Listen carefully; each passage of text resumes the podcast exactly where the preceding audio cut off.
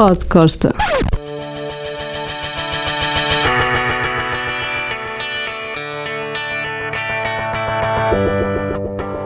Se eu falar em Pamela Anderson, é óbvio que fica toda a gente. Uh, uh, pois. Ora bem, uh, eu vivia na cidade belíssima de Santa Mónica, onde era gravado Baywatch.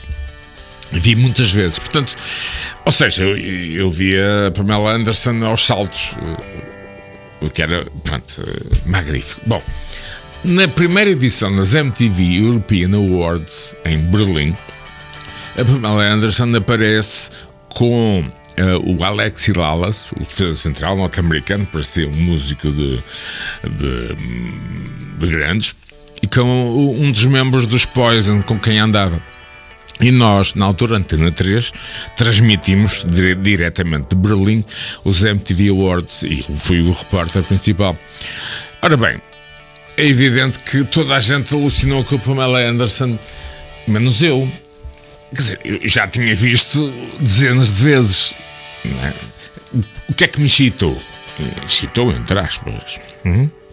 Foi ter visto Alexi Lalas, não é? Central da equipa dos Estados Unidos de Itália de 90 e na altura jogar em Turim. E é realmente com Alexi Lalas que eu sou mais caloroso. Toda a gente pensou, este gajo deve. Não, nada disso. Simplesmente eu estava cheio de ver a Pamela Anderson aos saltos. São coisas da vida, não é?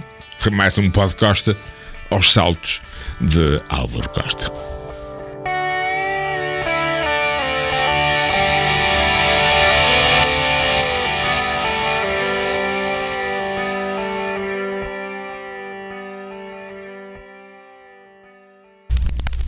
Pod Costa.